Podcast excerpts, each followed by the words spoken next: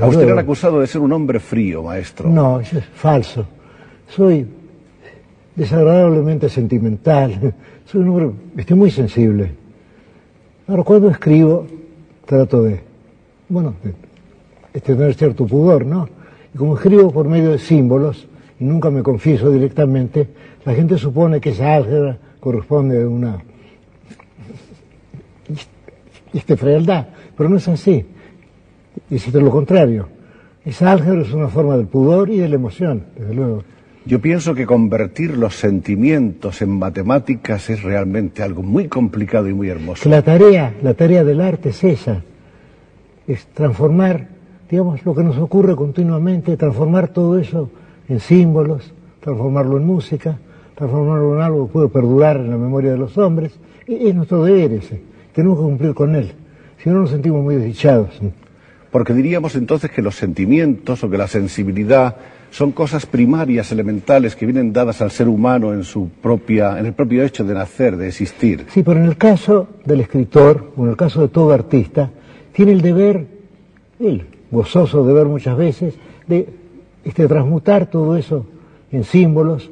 Esos símbolos pueden ser, me imagino, pueden ser colores, pueden ser formas, pueden ser sonidos. En el caso del poeta son sonidos y también son palabras y, este, fábulas, relatos, poesías. Quiero decir que, que la tarea del poeta es continua, porque no se trata de trabajar de tal hora a tal hora. Uno continuamente uno está recibiendo algo del mundo externo. Y todo eso tiene que ser transmutado y será eventualmente transmutado.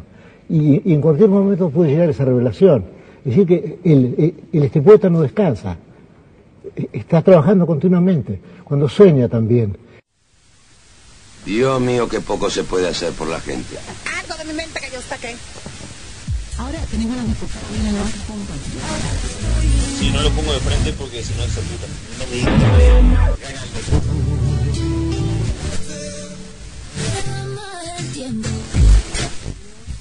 Obvio, Lucía. Sí, ¿Y Jorge? Hola, sí, sí, sí. sí. Umbral de prueba, oído derecho, oído izquierdo, oído derecho, oído izquierdo.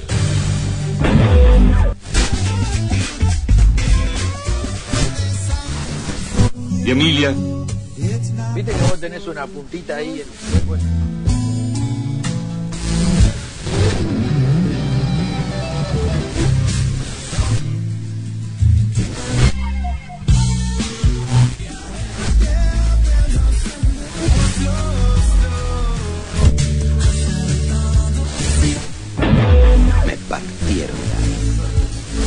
Aquí comienza la temporada 14 del piloto. Esto está bien cool. Entonces miren, piloto, copiloto, wow, nunca en mi vida creo entenderle a... Conducción. Sabían que poseía riquezas. Acudieron los cuatro en motocicletas y armados. Gonzalo Ramírez. Era un sujeto con casco carmesí.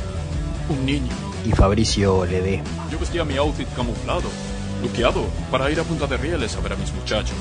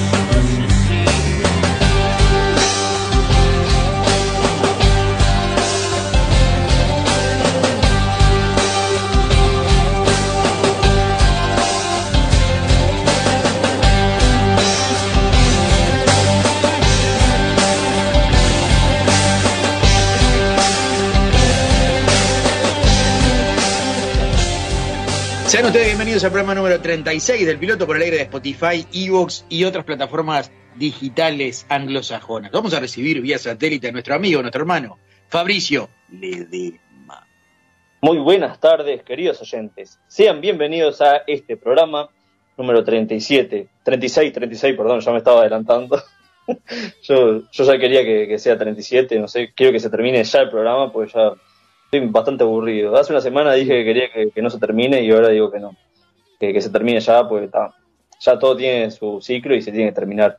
¿Cómo andas, Gonza? Bien, tre- pasa que se confunde porque el 37 en realidad casi está grabado, porque recordemos que el 37 por un tema de agenda va a ser eh, con lo mejor o con lo mejor no, con algún extracto del, del ciclo 2020 separado en bloques, o sea, de, de tres o cuatro programas vamos a hacer uno, eh, por eso va a estar grabado, nosotros lo que vamos a grabar simplemente va a ser la intro y nada más, porque por, por cuestiones de agenda no vamos a estar este, disponibles para poder grabar.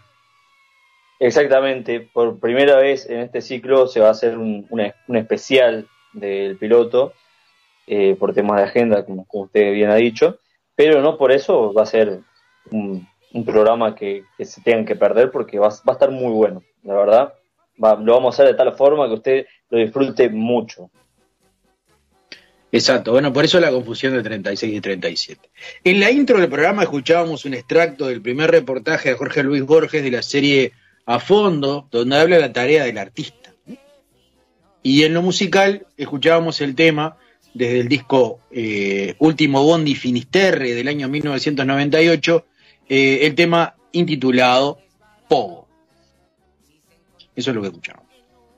Sí, me encantó la presentación porque totalmente de acuerdo, ¿no? Que el artista lo que hace es convertir como ese sentimiento, eso que nace de adentro, de, de lo que está pensando, de cómo en ese momento se está sintiendo, y lo convierte en un símbolo, ya sea en la música, a través de símbolos, o a través del arte, en un dibujo, una pintura, y la verdad que muy, muy bueno lo, lo que menciona en esa presentación.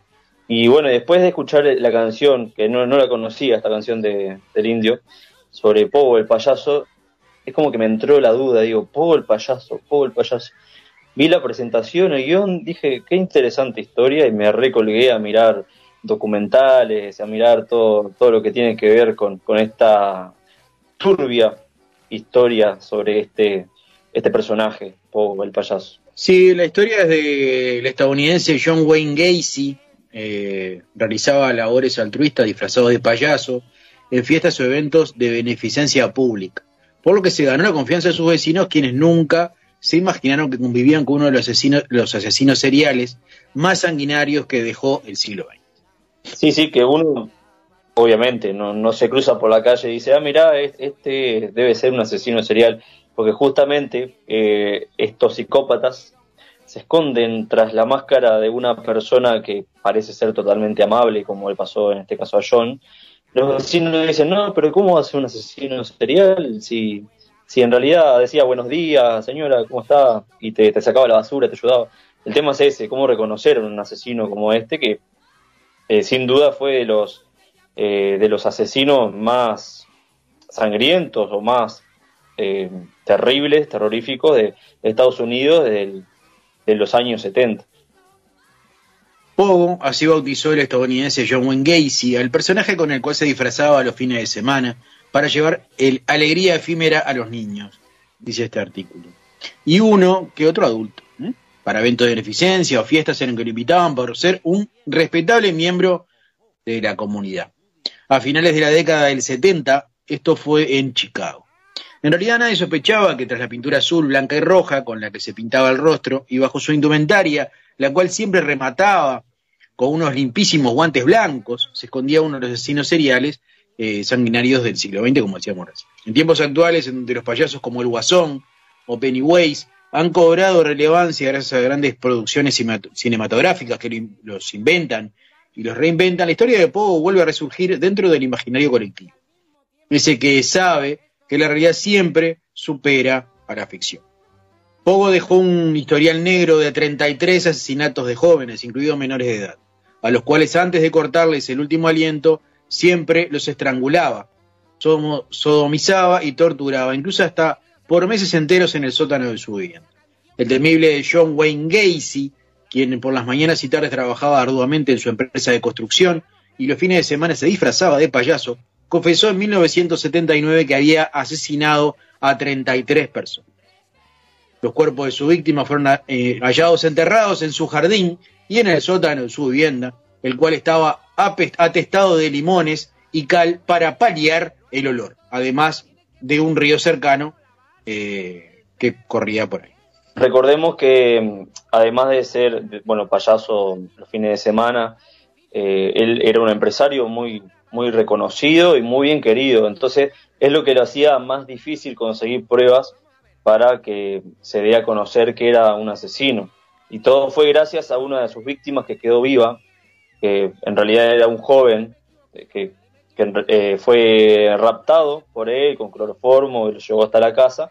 Entonces, claro, él, eh, esta persona, este joven, se iba despertando cada tanto en el auto, e iba viendo los lugares donde estaba yendo y, y de ahí, recono- al reconocer los lugares, él mismo se puso a investigar, se, se sentó en su auto con binoculares hasta que pase el auto que él reconoció de, lo que sería el sospechoso, en este caso John.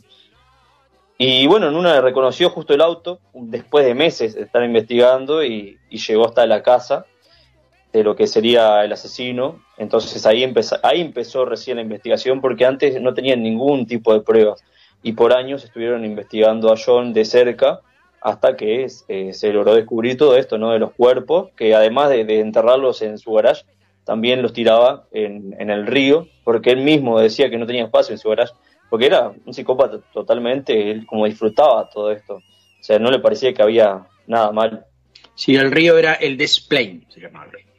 Eh, por estos crímenes de los cuales se declaró inocente argumentando problemas mentales, el Tribunal de Chicago lo condenó el 13 de marzo de 1980 a 21 cadena perpetua y 12 penas de muerte.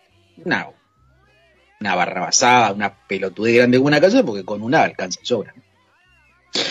Finalmente fue ejecutado por una inyección letal en mayo de 1994 tras pasar años recluido en una fría prisión en donde se dedicó al arte. Las últimas palabras de Wayne Gracie fueron, según relatan medios de la época, matarme no hará regresar a ninguna de las víctimas. El Estado me está asesinando. Pésenme el trasero. Nunca sabrán dónde están los otros. Y con eso eh, murió. Sí, sí, una mente brillante. no, totalmente retorcida, mente totalmente retorcida, sin dudas. Y que claro, que ahí dice 33 víctimas eh, seguras, pero él mismo confesó que eran, fueron más de 33, que él perdió la cuenta de cuántos cuerpos tiró al, al río, encontraron otros más, o sea que fueron más víctimas. Eh, que durante años se fueron investigando y fueron encontrando, pero, o sea, totalmente a, aterrador. Y más claro, por el tema de, que era un payaso los fines de semana, es como muy, mirá, soy un payaso alegre a los niños, pero después asesino y violo y torturo a niños y adolescentes a considerar a los payasos como también algo oscuro, además de alegre. En realidad a mí nunca me gustaron, yo de niño siempre les tuve como un poquito de miedo a los payasos. Y creo que es bastante común en algunas personas, yo le pregunto, che, ¿qué te parece los payasos? Ah, no, a mí me da miedo de chico. Eh, la historia de Pogo empieza mucho antes. John sufrió el maltrato de su padre durante toda su infancia. El señor John Stanley Gacy era un empedernido alcohólico. Lo denigraba constantemente, llamándolo marica y afeminado, además de que lo golpeaba al igual que a su esposa, Marion Elaine, y a sus dos hermanas. Relatan las crónicas que se realizaron sobre el caso de, que a los nueve años el pequeño Wayne fue abusado sexualmente por un amigo de la familia, un hecho que lo cambió drásticamente, aunado a que cuando tenía 11 años se golpeó la frente con un columpio, lo que le generó un coágulo en el cerebro que le causaba desmayos que eran severamente castigados por su padre. Aún con todo en contra, John se inscribió y se graduó en Northwestern Business College para posteriormente trabajar gran parte de su vida en la entonces prestigiosa fábrica de zapatos Bush, ubicada en Springfield, Illinois, y unirse después a la prestigiosa organización internacional de negocios Jaycees, de la cual llegó a ser vicepresidente. Todo parecía ir viento en popa hasta que en 1968, ya casado, Wayne fue acusado de, aviso, de abuso sexual a menores y hallado culpable, por lo que las autoridades lo condenaron como decíamos, a 10 años de prisión penitenciaria estatal de Anamosa, en donde salió en libertad condicional en 1970 debido a su buen comportamiento. Esto es un poco para ver eh, de dónde viene eh, la historia de Pogo, más allá de que obviamente que es muy condenable su actitud, bueno, también tuvo que ver una cantidad de factores que no lo trataron bien en su vida. ¿no? Pogo, el artista, durante los años que pasó recluido John Wayne Gacy, se dedicó a la pintura, su otra pasión, misma que le valió el reconocimiento de otros artistas, incluidos uno que otro músico y cineasta. Se sabe, por ejemplo, que la mayoría de sus obras, las cuales quedaron abandonadas en prisión, fueron subastadas tras su muerte a precios elevados, y que entre los coleccionistas que exponen en las paredes de sus viviendas, algunas de ellas se encuentra el cineasta John Waters, director de Pink Flamingos y la primera versión de Hairspray. Su obra le valió hacerse de varias amistades, entre las que se encuentra el célebre cantante de punk Gigi Allen, quien incluso se entrevistaba con Wayne en prisión y mantenía correspondencia frecuente. Quizás como agradecimiento, el asesino serial le realizó un retrato que fue adquirido por el hermano del músico, el bajista Barley Allen. Viste que hay como una relación eh, entre lo que es el artista y, bueno, este tipo de, o sea, de, pensamiento o de psicopatía, si se quiere, porque no sé si, si se acuerda que Hitler en realidad también estudiaba en, en, en, las bellas artes, como que también tenía como su lado artístico. Entonces como que vos decís, pará, entonces ser artista... Hacer arte comúnmente es una forma de expresión y muchas veces lo que busca es la aceptación social. Por ahí tiene que ver lo que hacía Poe y, eh, y su arte, más allá de que era... Eh, un tipo que por diferentes cosas en su vida había terminado loco, tan loco que le dio como para ser un asesino serial. Por ahí está el tema de Pogo, pero usted dirá, ¿por qué estamos hablando de Pogo? ¿Por qué hablamos del artista? Porque, bueno, lo hablamos porque el 5 de noviembre, o sea, mañana, es el Día Internacional del Payaso. Y ese es el tema del programa de hoy. El 5 de noviembre se celebra el Día Internacional del Payaso, una fecha para homenajear a estos simpáticos personajes que tienen su enorme nariz roja y un gran corazón.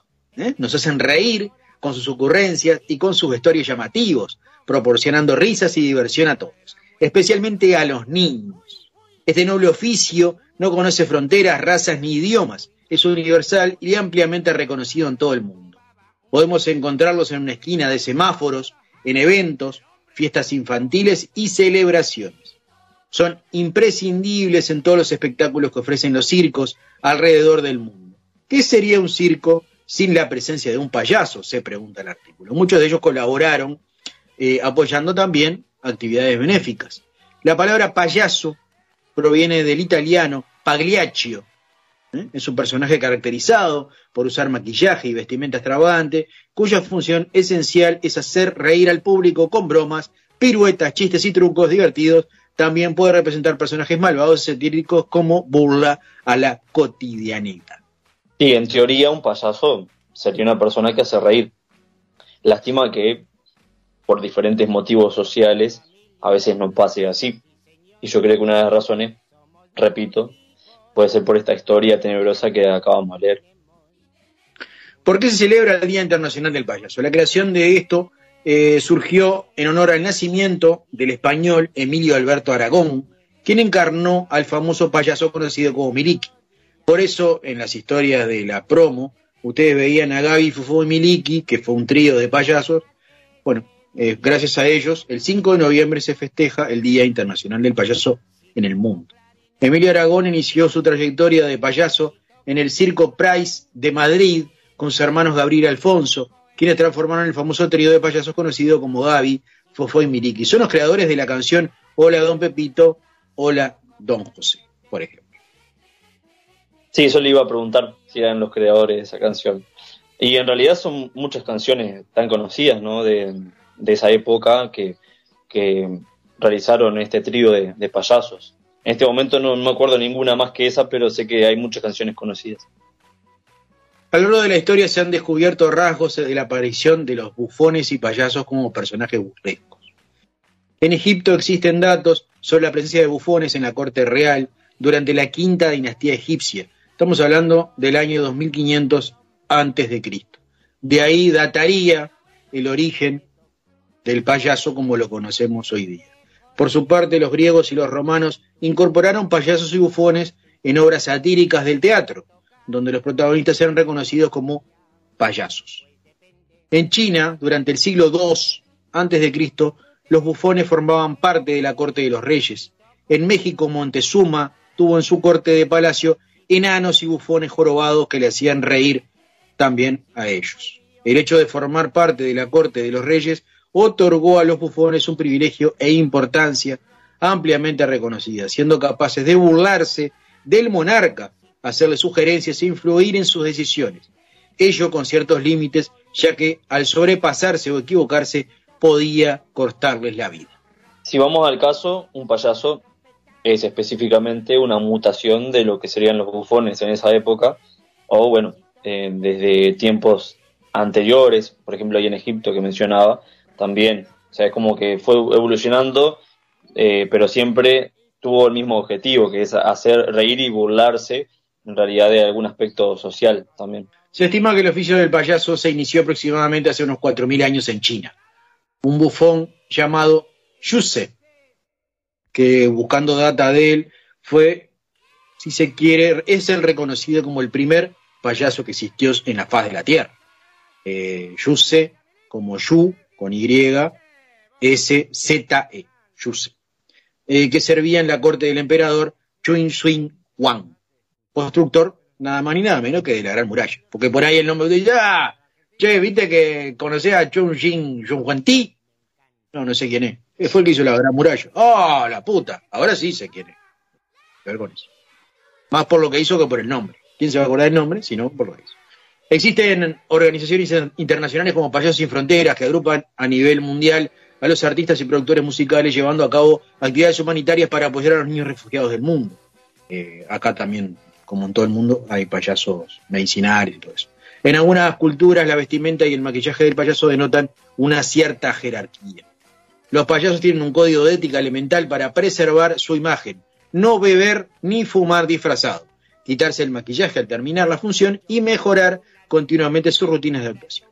La nariz roja constituye el elemento central y universal del payaso como personaje, así como su maquillaje y vestuario. Existen diversas escuelas de payasos que imparten técnicas y conocimientos formales sobre estos divertidos personajes, destacando la escuela europea, basada en las habilidades de actuación, y la americana, que utiliza diferentes técnicas actorales e informales. Existe una fobia a los payasos que la vamos a desarrollar en el segundo bloque y se llama Sí, sí, sí, sí. Que esa fobia, como le decía a usted, me, parece que es bastante común, tanto en jóvenes como en adultos. Eh, me pregunto, o sea, recién cuando leí la historia de los payasos, me pregunto, que no, no sé cuál es la respuesta, si los mimos tienen que ver con, con el mismo origen de los bufones. Porque los mimos en realidad se diferencian de los payasos, obviamente, en muchos aspectos, pero tienen que ver con el tema de que se pintan la cara, que el objetivo es hacer reír a los niños, a la, a la gente en general. Me tengo esa pregunta, a ver, esa duda, si, si en realidad los mimos eh, se desprenden de lo mismo, de los bufones, o cuál fue su origen, pero sé que no, compete a este programa. Tanto los payasos como los bufones, como los mimos, son representaciones artísticas y es un personaje que en realidad sí data de lo mismo. Si bien tienen mecánicas diferentes, todas se basan en base de actuación, ¿no? Tienen su, fundamento en, desarrollar con, manos, con, con expresiones, eh, una cantidad de cosas. Pero sí es lo mismo. Sí, todo un arte, todo un arte que, requiere mucha práctica, mucho estudio también de lo que sería la parte actoral, la parte de desenvolverse frente a un público y que el objetivo de hacer reír no es nada fácil. Me acuerdo allá en el, en el Parque Rodó, cuando siempre se pone un mimo ahí o un payaso a trabajar, eh, yo digo, fa, qué difícil que es hacer esto, porque parece fácil, pero tenés que tener cierto carisma también para hacer reír a las personas. Sí, claro. Yo fui payaso de, en el cumpleaños de un año de mi hija más grande. Estamos hablando hace 22 años. Mi regalo de cumpleaños de un año de mi hija fue vestirme de payaso. ¿Y cómo, cómo le fue? ¿Se, reía la gente? Muy divertido, sí, me gustó, me gustó, me gustó, me gustó. Me hizo, el maquillaje me lo hizo un amigo que, que, que trabaja, trabajó muchos años como payaso. Le- de, de paso le mandamos un abrazo a Javier Pérez Pérez, que es uno de los payasos que conozco. Este, y fue el que me enseñó el amor por, por, por esa disciplina artística. ¿no? Que yo la hice para esa, esa oportunidad. Y quién sabe si, si no será su, su rubro del futuro. A mí en realidad como tengo pánico escénico, el tema de, de usar eh, maquillaje o de usar una careta me ayuda mucho a la hora de desenvolverme en público. O sea que por ese lado, este, el payaso me gustó este, hacerlo. Inclusive acompañé a Javier en un par de cumpleaños que, que, que y le hice el 2 como, como su payaso amigo. Qué bueno. Sería, dependiendo en realidad del tipo de payaso, como le digo, por ejemplo, los mimos, yo me, veo más haciendo de mimo, por ejemplo, donde no hay que hablar, porque para la improvisación hablando, viste, yo soy pésimo. Entonces, como de mimo, está siempre callado, es todo gestual, viste, por ahí está, está bueno. Eh, es una disciplina muy buena donde te desenvolves eh, gestualmente eh, de una forma impresionante. Una aclaración junto que me quedó colgada de, lo, de todo el material que tenemos de, de todo lo que es los payasos y el primer payaso que fue Yuse. Eh, el gracioso y más famoso de la antigua China, el bufón de la corte del primer emperador Qin Shi Huang, como decíamos, quien vivió allá por el siglo III, ante Cristo, esta autoridad asiática le debemos la unificación de toda China y la implementación de una serie de reformas para complementar tamaña obra, como fue el Herculio de la gran muralla china que se llevó por delante la vida de más de dos millones de personas. El emperador, junto a su ministro Li Si, desarrollaron un ambicioso plan para consolidar la unificación que consistió en el desarrollo de una extensa red de carreteras y canales para unir provincias para que su forma de generar y ampliar el intercambio comercial y militar. Además, implementaron medidas legales como la estandarización de medidas y pesos, la abolición del feudalismo, la moneda, el sistema legal o el tamaño de los ejes de los carros, de tal manera que todo carro pudiera moverse sin problemas por toda la red de carreteras que es la Gran Muralla China. Eso para que más o menos tengan idea de que el- del poder también que maneja eh, un payaso. El humor es un gran poder. Eso no lo estamos descubriendo nosotros. Tremendo cambio, ¿no? O sea, todo lo que se logró.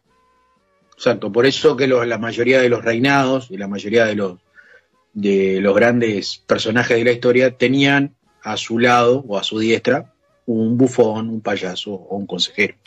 Eh, nos vamos a ir a la primera pausa de este programa y como estamos en tema nos vamos a ir con So Payaso del disco Águila de 1996 de Extremoduro, una banda que nos encanta. Eh, ya volvemos.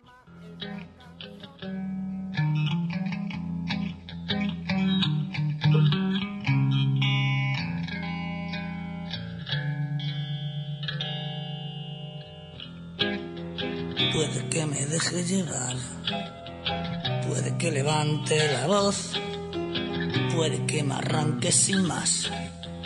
A ver qué me dice después. Quiero ser tu perro fiel, tu esclavo sin rechistar, que luego me desato y verás. A ver qué me dice después, oh payaso, y me tiembla los pies. A su lado me dice que estoy de colorío, me empiezo a besar. A ver qué me dice después, soy cretino y me tiembla los pies. A su lado me dice que estoy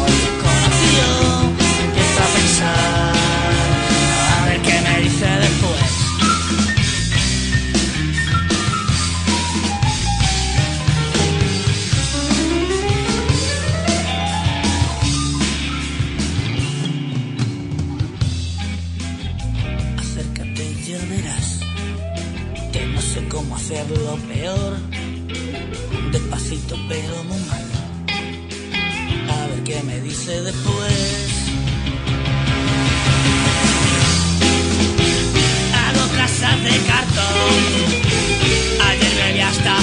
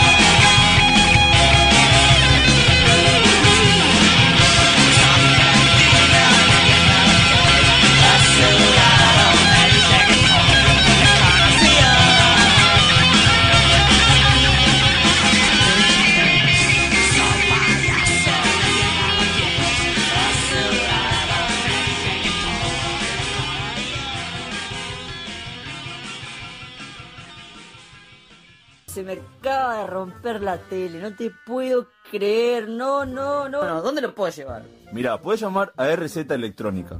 Te atiende al toque, de lunes a viernes, de 10 a 18 horas. Y podés contactarlo al 2909-0801 o al 096-139-572.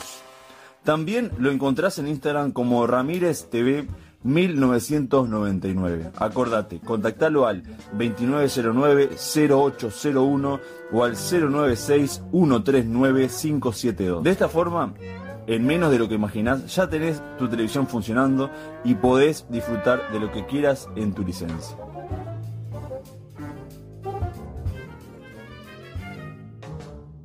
Yo sé a dónde tenemos que ir, a Deliraciones. ¿Deliraciones? Sí, Deliraciones. Todo lo que necesitas para tus mascotas, en un solo lugar. Alimentos balanceados, pensionado canino, criadero de perros salchichas, productos veterinarios, estética canina, traslados a Ciudad de la Costa y Montevideo. Podés contactarnos al 099 39 16 70 o al 099 24 57 11. Visitanos en Instagram, arroba Deliraciones, nuestro Facebook, Deliraciones.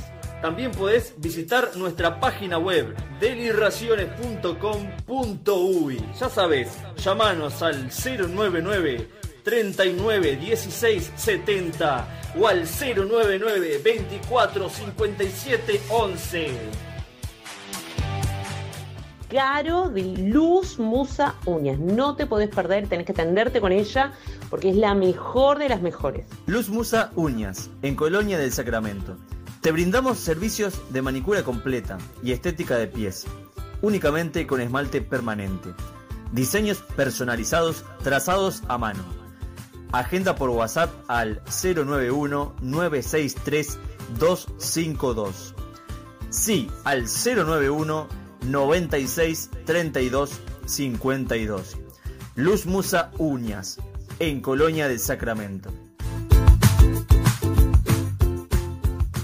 ¿A tu fiesta le hace falta un comediante? No esperes más. Si querés a Diego Maton animando tu evento, contáctalo al 099 21 41 47. Sí, Diego Maton, comediante 099 21 41 47. En este segundo bloque vamos a hablar de lo que le pasa a Fabricio y le pasa a millones de personas en todo el mundo, a usted que nos está escuchando, que es la ulrofobia.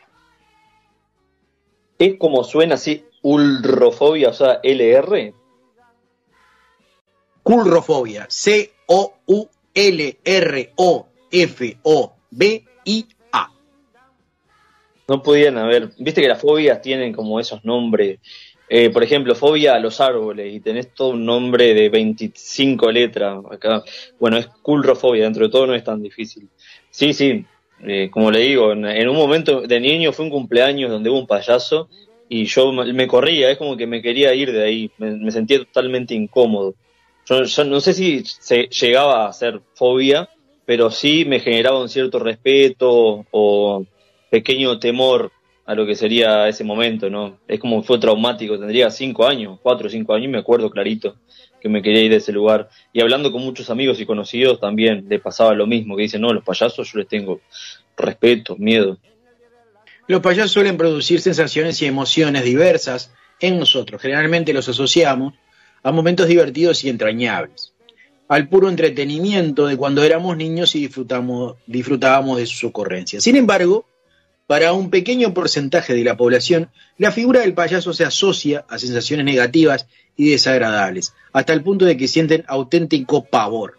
Es lo que se conoce como currofobia o miedo a los payasos. El miedo a los payasos eh, suele estar relacionada por causas emocionales latentes en el subconsciente de la persona, por lo cual no existe un tratamiento sencillo para curar la culrofobia. No obstante, existen distintos métodos y técnicas de tratamiento que permiten ayudar a una, eh, con una buena tasa de mejora para quienes padecen este miedo. O sea, usted dice que yo debo ir a hacerme un tratamiento sobre esta fobia?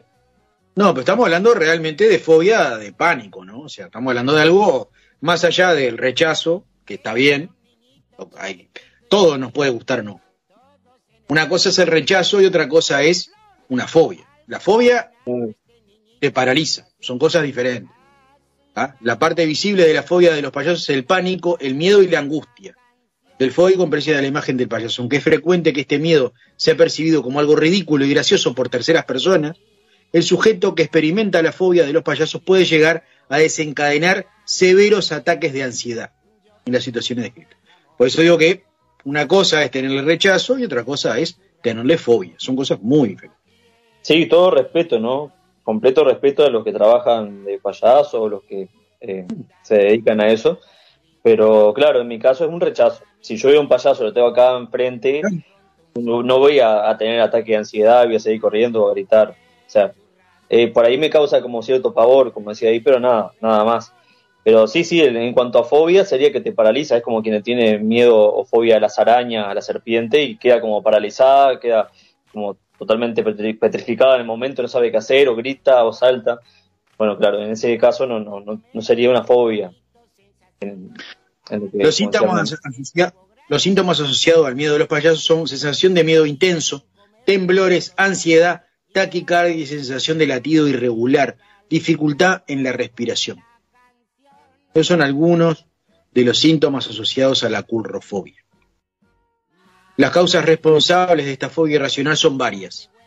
En cada caso es único. La mayor parte de las personas afectadas por currofobia refieren a haber experimentado una vivencia personal negativa en torno a la figura del payaso. es lo que le puede pasar, como usted bien decía, a cualquier fobia y desarrollada a través del tiempo, como puede ser las arañas, la aranofobia. No obstante, la mayoría de los expertos en psicología clínica y fobia sostienen que la causa fundamental se, encontraría en el imaginario creado por los medios de comunicación, TV, cine, series, acerca de la figura del payaso. ¿Qué tan importantes, qué tan importantes son los medios de comunicación para, eh, porque a, tal punto de que generen una fobia en el inconsciente de, la, de una población. Eh, con, con eh, diferentes personas hemos hablado también de, del tema de, por qué las arañas, por ejemplo, nos causan pánico.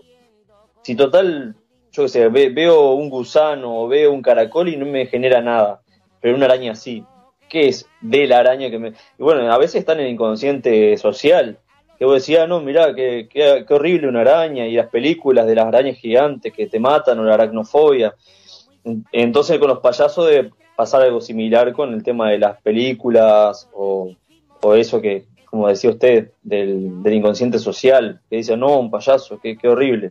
También existe un gran consenso entre los profesionales de la salud mental eh, en que una de las principales causas de la culrofobia se debe a las características del maquillaje que emplean los payasos. Los colores vivos, los ojos y sonrisas exagerados, la nariz roja son estímulos chocantes para la mente de un niño, pueden llegar a causarle miedo. Del mismo modo que algunos pequeños también temen sentarse en el regazo de Papá Noel. El miedo a los payasos, en consecuencia, puede tener uno de sus orígenes en la desconfianza que genera la cara histriónicamente maquillada, que no deja vislumbrar la expresión facial auténtica del ser humano. Ahora que mencionas esto de Papá Noel, es verdad. Yo de chiquito también, no, era una fobia, fa, vas a decir, fa, vos, tenés todo la fobia, por eso de chiquito te traumaba todo. No, pero con Papá Noel me pasaba algo parecido. Una vez entró un, se ve que era un familiar, para mí era Papá Noel, entró a la casa de mi abuelo y yo digo, ¿qué? ¿Quién es este? Es Papá Noel y me generó como cierto rechazo también, no sé. Eh, es raro. Tendría que ser cosas que de chico te alegren y te generan miedo. Muchos padres optan por intentar evitar que sus hijos con miedo a los payasos se encuentren en situaciones donde haya estos personajes, como la fiesta de cumpleaños. Esto puede pasar, esto puede parecer una medida razonable si el miedo es muy intenso. Pero lo cierto es que los payasos pueden aparecer en otros contextos distintos. El mejor tratamiento para superar la currofobia es el que un profesional en psicoterapia puede elaborar en base a un buen diagnóstico para adecuar el remedio a las causas del miedo irracional. Las técnicas y métodos para tratamiento más habituales para combatir la fobia a los payasos suelen incluir la terapia psicológica, ¿eh? que mediante la habituación permite a las personas con fobia tomar contacto progresivamente con la causa de su miedo. En este caso, estamos hablando de los payasos. De modo tal de que las malas sensaciones van disminuyendo de forma gradual. Pasa lo mismo con el tratamiento del vértigo, con una cantidad de cosas. Es afrontar el problema, el problema directamente. Exacto. Las técnicas y métodos para el tratamiento más habituales para combatir la fobia de los payasos serían incluir la terapia psicológica, que mediante la habituación permite que las personas eh, vayan perdiendo miedo a su fobia. En el transcurso de la psicoterapia, la angustia experimentada debería ir menguando. Las primeras sesiones suelen girar en torno a la discusión y reflexión sobre el miedo, eh, para posteriormente empezar a ver imágenes relacionadas con el objeto de la fobia. Los payasos, si el tratamiento va surtiendo efecto, el paciente debería llegar a poder estar a gusto y sin sufrir ninguno de los síntomas de la currofobia. Aún ya, eh, aún en presencia de payasos en la misma habitación, el proceso, eh, el proceso posibilita que las personas con fobia a los payasos se familiaricen con ellos, le den un poco de eso. Finalmente puedan este, menguar esa fobia superándola, dice este doctor en psicología. ¿No habrá forma de que terminen lo opuesto tipo que, quieran curar esa fobia y que de alguna forma algún acto o cosa que diga el payaso le genere un trauma aún peor a la persona.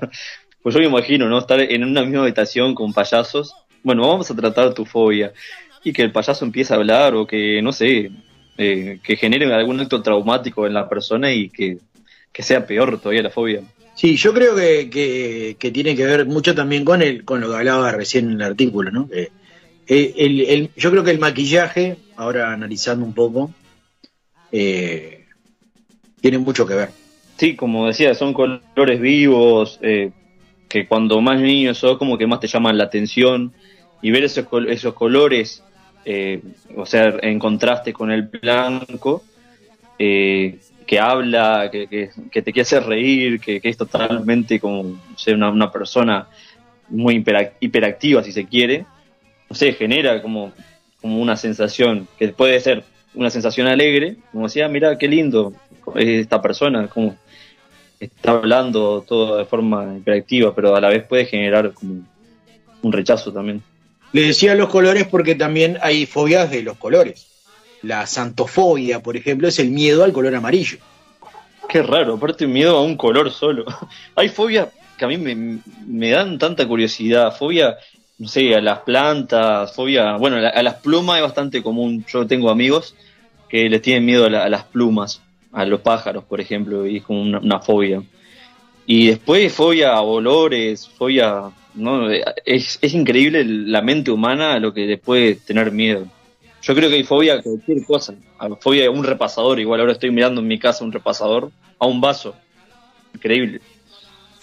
La santofobia, dentro de las fobias más raras, es el miedo irracional al color amarillo. Cualquier cosa que contenga amarillo produce una gran ansiedad en las personas que sufren este tipo de fobia. El sol, la pintura amarilla, inclusive la palabra, eh, generan síntomas de ansiedad en el eh, santofóbico. Eh, con X, ¿no? Al principio, santofóbico. Eh, la turofobia, por ejemplo, es el miedo al queso.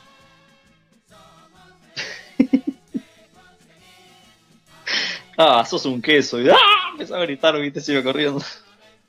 Las personas que sufren turofobia no pueden ver ni oler un simple trozo de queso, ya sea de mozzarella, cheddar o roquefort. El queso les produce una sensación de malestar intenso, esto es debido a una experiencia traumática sufrida con anterioridad, usualmente en la infancia. Sin duda es una de las fobias más raras que se conocen actualmente. Turofobia. Buenas, les traje las pizzas con mozzarella. ¡Ah! Pizza con Salía corriendo, ¿viste? Pero qué increíble, vos. miedo al queso. Es muy raro para mí. Crematofobia o crometofobia. ¿Sabe qué es? Mm, eh, miedo a las cremas. Miedo al dinero. Ah, mira. Eso en realidad puede ser malo, pero no tan malo. Si le tenés miedo al dinero, es como que. Bueno, está. Usas tarjetas de crédito, calculo yo. O pagas todo con tarjeta. Esta es una de las fobias más raras que más llama la atención. La crematofobia es el miedo irracional al dinero. Para esta persona se hace muy complicado ir al supermercado o comprar un billete en el autobús, por ejemplo. Algunos eh, crematofóbicos tienen, dinero a tienen miedo a poder, eh, al poder corruptor del dinero y estos pueden haber sufrido un trauma causado por ese, por ese elemento. No hay que confundir el miedo que sienten algunas personas en tocar billetes o monedas que han tocado otras personas, que eso es otro tema, ya que en ese caso sería temor a los gérmenes y eso se llama misofobia. Claro, entonces no es el miedo al objeto, o sea, al dinero como objeto físico, sino el miedo justamente a lo que te puede generar tener mucho dinero. La somnifobia. Ah, e- eso, según la palabra, es el miedo a dormir. La fobia provoca un miedo irracional y excesivo eh, ante el acto de dormir. Las personas que la sufren sienten pánico por pensar que mientras estarán durmiendo algo terrible les va a pasar, como por ejemplo que dejarán de respirar o morirán. La causa puede ser también el miedo a tener pesadillas debido a que haberla sufrido de manera repetida, repetida con anterioridad. Obviamente esta fobia está ligada con el insomnio. Ah, personas que deben pasar con insomnio y no debe ser para nada, obviamente, no es nada lindo y, y totalmente insalubre dormir tampoco. Hombrofobia, sin H. ¿Sabe qué es? Hombrofobia. Fua. No, ahí No me es- mataste. No es fácil porque en realidad, yo porque estoy leyendo el artículo, pero tiene que ver con, con, con una traducción al, al español, entonces es muy difícil sacar por, por el término a qué es. El, la hombrofobia, sin H, reitero, es el miedo a la lluvia. Nieve de la lluvia, fa, me imagino los días de, lluvia total. ¿Y qué haces ahí? ¿Te pones auriculares? ¿Te, pones una venda para no ver la lluvia? ¿Te encerrás? Uno que está esperando desesperado que llueva para comer torta frita. Como la mayoría de las fobias más raras que hemos descrito, esta fobia es un- muy poco conocida. ¿eh? Las personas que sufren hombrofobia sienten un miedo eh, incontrolable a mojarse con el agua de la lluvia. Estas personas se pueden volver extremadamente obsesivas con tal de no mojarse, lo que les lleva a idolatrar los objetos que se usan para protegerse del agua, como paraguas, impermeables o toldos. De ahí su nombre, hombrofobia por umbrella, ¿no? Por paraguas. Por eso le digo que no es tan fácil sacar. Ah. Ahí va. Sí, o sea, claro, yo pensaba que era ver la lluvia y ya asustarse. En realidad es miedo a mojarse. Pero entonces está, supongo yo que debe ser miedo a mojarse en general. O sea, cuando te vas a bañar, entonces también. O sea, se asocia al miedo a bañarse, supongo yo, a lo que sería Sí, la fobia a bañarse. Con esponjitas. De esa, o la, la- la- la toallita esa de. de- oh, no, no lo hará de tener huevo. que- Usted hablaba recién del temor a los árboles, y eso no es otra cosa que la hilofobia. ¿Hilo sin H o con H? Con H. Con H. Qué loco, porque aparte pasás por al lado de un árbol, me imagino, no sé, o te gustará, eh, siendo una, una persona con hilofobia, te gustaría vivir en un desierto o en lugares donde no abundan los árboles. Se refiere al temor a los arbustos, los árboles y los bosques. Se suelen desarrollar en niños pequeños, ya que se vincula con el temor que presentan las películas, otra vez, sobre los bosques encantados, en los que se pueden encontrar brujas o monstruos malvados. Ahí también tenemos otra incidencia de, del poder del cine y los medios de comunicación a la hora de generar una fobia. ¿no? Totalmente, sí, es verdad. Ahora haciendo un poco de perspectiva hacia mi niñez, otra fobia, otro trauma de niñez, me, me acuerdo que los bosques me generaban como cierto pudor, como pasar por al lado del lugar donde había muchos árboles, decía, uh, no, no, yo por acá adentro no paso. Eso porque le cagó la vida a Harry Potter, a usted y a una generación entera. Por eso es que salieron así. Todo tiene que ver con Harry Potter, todo tiene que ver con Harry Potter, estoy seguro. Cagó una generación ese, botija. Ah, pero posta, ahora, aparte este programa me está haciendo dar cuenta de todas las, entre, no son fobias, pero todo lo, lo que me generó de niño, ese cierto temor, los payasos, Papá Noel, los árboles. Por eso, eh, y claro, todo tiene que ver con los medios, con, el, con, el, con su generación fue la que, y la mía, ya tenían televisión, medios, películas, una cantidad de cosas. Seguramente nuestros abuelos se cagaban en todo esto y no tenían miedo a nada. Andaban por los bosques como nada, eh, o, eh, o agarraban los payasos y le pegaban un par de cachetazos,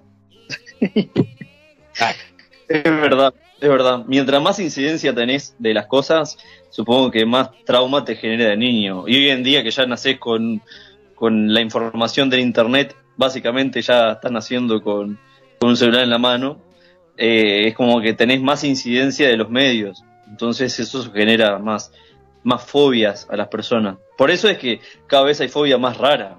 Y antes, como usted decía, en los años 50, 60, no creo que haya fobia a nada. Onfalofobia. ¿Cómo? O, olfa. Ah, de miedo a, a los olores. OMFA, con O-M-F-A-L-O-F-O-B-I-A. Onfalofobia. Ni idea. No lo vas a sacar nunca, no, no lo vas a sacar. Miedo a los ombligos. No. Mirá que hay ombligos que me generan impresión, viste, es como que hay diferentes tipos de ombligos. Me genera solo impresión, pero ya de ahí una fobia, no. He visto los ombligos que usted ha vi- visto, pero no de tan cerca y entiendo su miedo. Esta fobia hace referencia al miedo de ver o tocar su propio ombligo o el de los demás. ¿eh? Estas personas tienen serios conflictos a la hora de bañarse por no poder mirar su ombligo ni tocarlo. Los síntomas, los síntomas fisiológicos que, que se presentan van desde la- las náuseas, los mareos, la irritabilidad de la zona, vómito, sensación de, de- de furia junto con ira, así como una sensación total de impotencia, sin duda una de las fobias más raras eh, también, la onfalofobia. Usted se va a reír, pero de chiquito me daba cosa tocarme el ombligo. Usted está todo tomado, eso ya es un hecho. Eso ya lo sabíamos todos. Todo lo que lo conocemos y lo queremos sabemos que está todo tomado, pero está, lo queremos así. Sí, que vamos. Todito los traumas tenía el tipo. La papafobia, esta es fácil. El de Papá Noel sería. No, es el miedo o el temor al papa. Ah, el Papa. Noel. Papafobia. Y a todos que tienen relación con algunos expertos piensan que forma parte de la fobia o lo sagrado de los santos, que puede tener que ver con eso, por eso el miedo. En, en cualquier caso, basta con mantenerse alejado de la Santa Sede para no alcanzar, alcanzar ningún, ningún nivel preocupante de ansiedad. Pasa por la iglesia, pasa al costado, no pasa nada. Claro. Pero sí, Bueno, en realidad, en realidad, cuando era chico y ahora me sigue pasando, cuando entro a una iglesia o viste esos lugares que están como las figuras en tamaño real de lo que sería, eh, yo qué sé, Jesús o las vírgenes, me, me genera como una especie de, no sé, como, no, no temor, pero viste, impresión cuando ves esas figuras. Más allá de que yo en realidad, bueno, está, eh, una creencia no personal, eh, yo no, no soy, no, no, no, no, creo en el cristianismo, pero es como la sensación de ver esas figuras me genera como un cierto rechazo. Y me pasaba de chiquito y ahora de grande me, me da como ahí más o menos, pero tanto como cuando era chico. Tiene que ver tal vez con eso. Eso es una reacción porque usted está todo tomado, como le dije recién. Aparte, su cuerpo rechaza todo lo que tiene que ver con, con- con lo sagrado. Tiene que ver eso. Sí, puede ser. Eh, la uronofobia. Dentro de las raras, ¿no? Voy a leer dos más y nos vamos a la pausa. La uranofobia. ¿Qué es miedo al planeta Urano? No, yo pensé lo mismo, pero no. Miedo al cielo. Ah, bueno, o sea, parecido igual. Miedo al cielo, ¿qué, qué hace? ¿Te vas con una sombrilla a, camina- a caminar? Las personas que sufren uranofobia sienten temor al cielo y a la vida después de la muerte. Puede desarrollarse en creyentes que piensan que serán juzgados al fallecer. Esta es una de las fobias más raras y complejas de tratar, puesto que no es posible hacer una terapia de habituación porque para eso hay que estar muerto. Claro, sí, sí. No debe ser fácil, ojo. Por ahí en ese artículo no hay una que diga miedo a la- luna, porque posta que cuando era más chico me daba miedo la luna. O sea, est- estaba en un lugar así, mir- miraba la luna y me daba miedo. Incluso en los eclipses cuando decían, vos vamos a ver el eclipse de luna, yo era chiquito, y no quería salir afuera porque me daba miedo ver la luna. Fobia a la luna. Bueno, sí, existe la fobia de la luna y se llama selenofobia. Selenofobia. Ahora, o sea, yo salgo, estoy en, en la ruta, ¿no? Veo todas las estrellas de luna. Me da como cierto "Mm, mira, la luna está ahí, viste, tremenda. Pero cuando era chico, posta que me quedaba paralizado porque no, no podía ver la luna. Porque si estaba solo, ¿no? Si estaba con personas no pasaba nada. Me sentía seguro. Pero estar solo, en medio de la nada, mirando el, el cielo y la luna, eh, es como la inmensidad, ¿no? Entonces, hasta ahora que soy amante del cielo y de la astronomía, yo me paro frente al cielo y lo veo y me asombro y me gusta. Pero si estoy totalmente solo, a veces me genera cierta como sensación de inmensidad y la luna me sigue generando algo ahí medio raro. Pero sí, sí, cuando era chico tenía temor a la luna. A la mayoría de nosotros nos gusta la luna, observarla y fotografiarla. Sin embargo, algunas personas tienen un miedo irracional a todo lo que tenga que ver con el satélite de la Tierra. A esta fobia de la luna se le conoce como serenofobia. Eh, la serenofobia se define como un persistente y anormal e injustificado miedo a la luna, que ocurre como la mayoría de las fobias. Es un temor que surge de determinadas situaciones, como por ejemplo en este caso cuando vemos la luna. En ocasiones las personas afectadas también pueden padecer síntomas cuando se nombra la palabra luna o se muestran imágenes del satélite. A ver, luna, luna, luna, luna, luna. No, no es su, Ah, basta, basta. Es su caso. No, tan así no. Tan así no. Para tanto no es. Para tanto no, no, no. Y es antes, cuando era chico, y tampoco, no. Si me decían la palabra luna de chiquito no me pasaba nada. Es solamente al verla que me generaba. Tengo un amigo que le tiene, tiene esta fobia, la tripofobia, La tripofobia, ¿y cuál es esa? el miedo a los agujeros. Ah, oh, eso, mirá que es re común. Hoy en día le, mostrás la cara esa como la enfermedad lleno de agujeros y, y ta, le genera, no sé si se llamará fobia en realidad porque le genera como asco, pero no sé si ataque de ansiedad, por ejemplo. Los que sufren esta fobia manifiestan auténtico pánico, náuseas y sudores fríos cuando ven agujeros pequeños o junto o cosas que contienen agujeros. Por ejemplo, un panal de abejas o un agujero en un ladrillo. La tripofobia. Sí, esa eh, con el tema de los memes, eso actualmente se conoce bastante. Me acuerdo que había imágenes hace poco que yo miré de, de personas que tenían eso en la piel. Y decía, ah, mirá, esa es la tripofobia, la famosa tripofobia. Y con esta fobia nos tenemos que ir a la discoteca del el piloto y buscar entre los discos y los casetes eh, un tema que nos ilustre este bloque hermoso. Entonces nos vamos a ir con el tema Insisto, desde el, desde el disco Espejos de Ciro los Persas a la segunda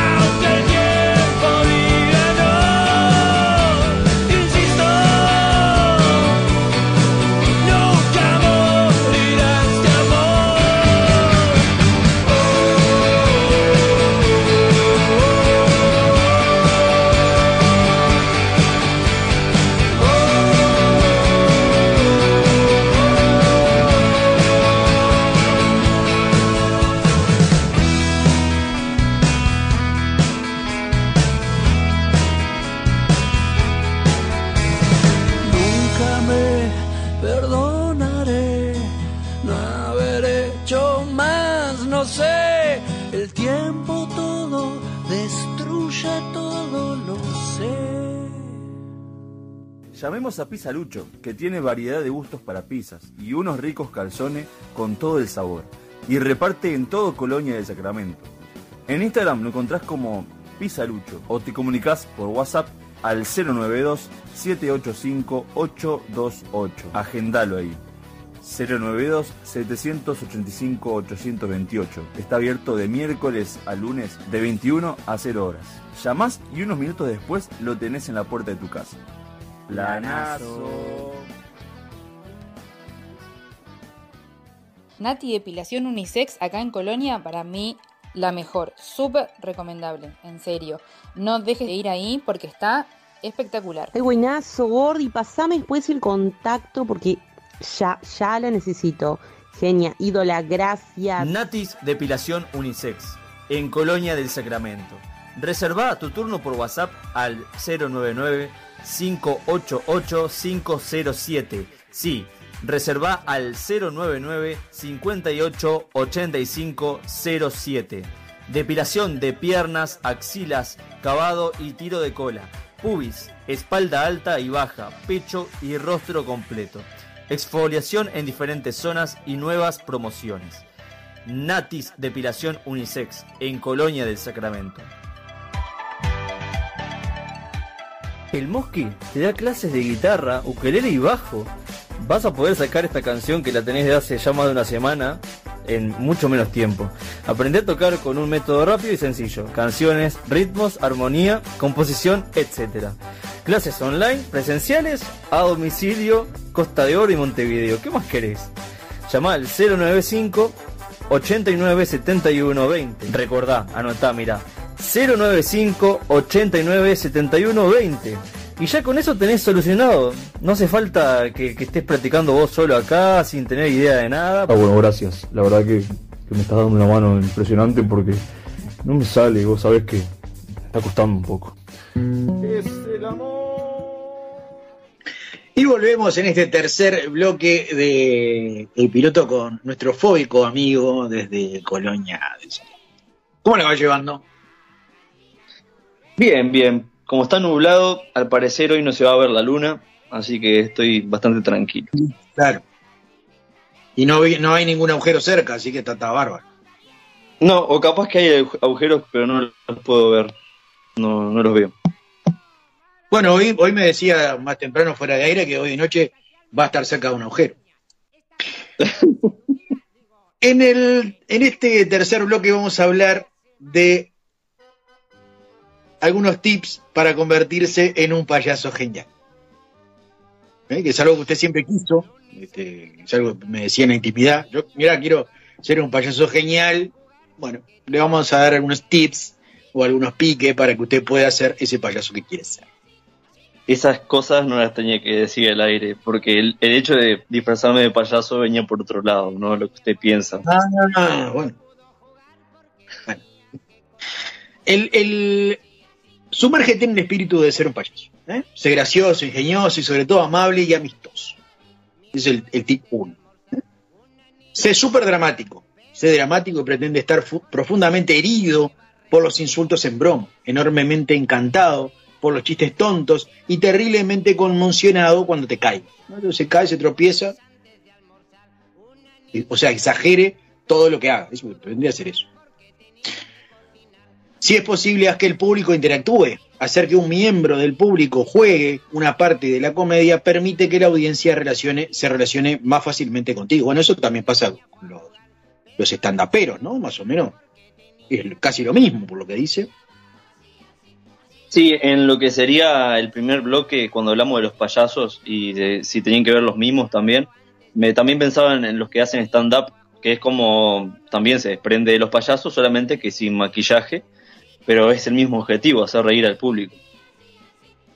Sí, la mecánica, según lo que dice este artículo, eh, que es un artículo Payasos Madrid eh, de punto es, es la página, pueden visitarla si quieren. Eh, son más o menos los mismos tips a la hora de hacer comedia. Eh, y intenta incluir una persecución salvaje al final del show, incluye en, en este ítem, que no así el de la comedia, pero en realidad lo que el público interactúa y eso, y buscar siempre una persona en el público para ser cómplice de uno es fundamental para hacer un show. Sí, igual eh, cuando el público son niños, como en el caso de los payasos, ahí creo que es más difícil. Incluso hasta puede venir de la mano con el origen del trauma si te hace, si sos una persona tímida, un niño tímido y te hacen pasar en público hacer cosas, capaz que viste, no sé si es lo más recomendable también. No, yo nunca pude hacer eso. Yo el único trauma que tengo es ese. no puedo hacer nada en, el, en público porque me, me coacciona de tal forma que no me quedo congelado. Pero a mí, bueno, a mí me pasa eso, porque está, porque tengo miedo al, al, público. Eh, sudo, eh, es una sensación muy fea, me, me, me, sudo mucho, no importa si hay 4 grados bajo cero, yo me pongo a sudar eh, mucho, se, bueno, se me, se me se me mojan todas las palmas de las manos, eh, transpiro, me quedo muy incómodo, no puedo hablar y por más que tenga el texto resabido, ¿eh?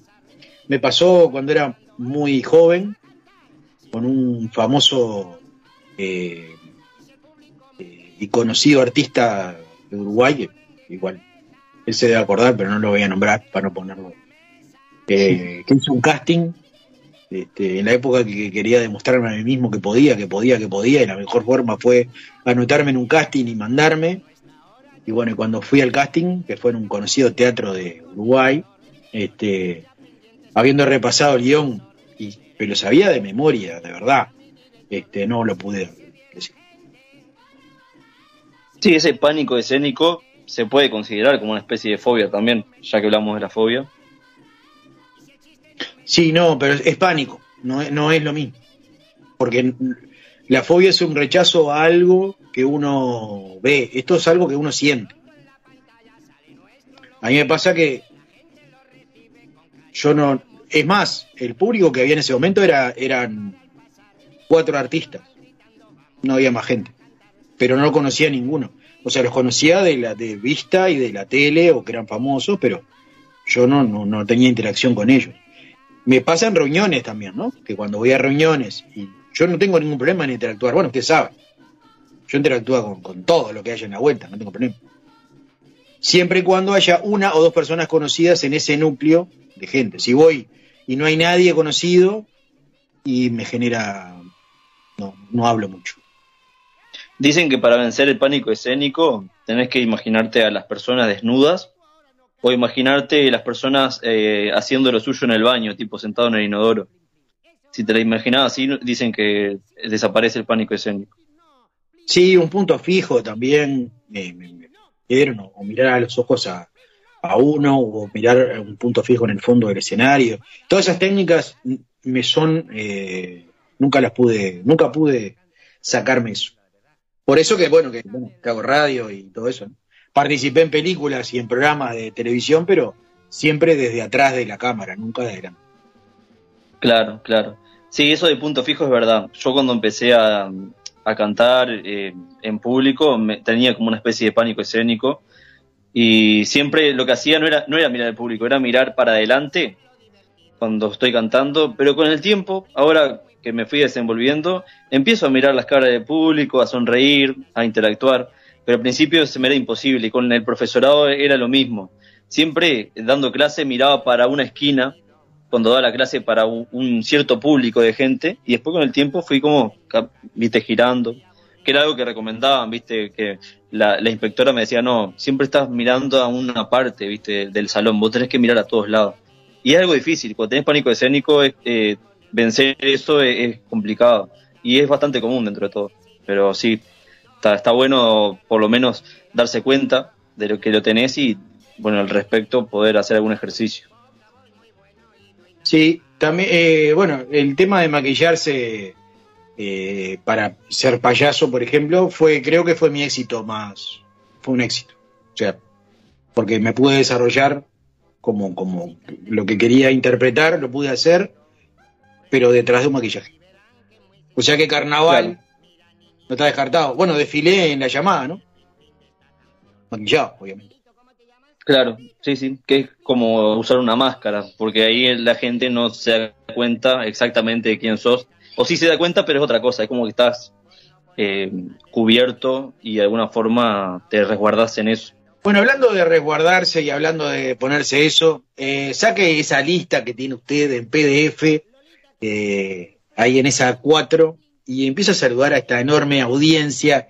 Bueno, le mando un saludo muy grande a, a Nito, mi viejo, que hace poco fue cumpleaños, eh, a fines de la semana pasada. Espero que le haya pasado muy bien. También un saludo a, mi madre, que fue cumpleaños al día siguiente. Un saludo grande a Pame, a Peira, a Carlitos, a Micha, a Anita Pastrana, a Leo Choza, a Valentín Cuño, a Agostina, Ángel, Ignacio, Rosana Carvajal y Luispe.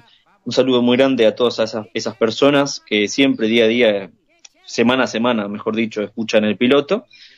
Y agradecer a todos los oyentes en general y nos reencontramos la semana que viene con el especial, el programa 37 del piloto.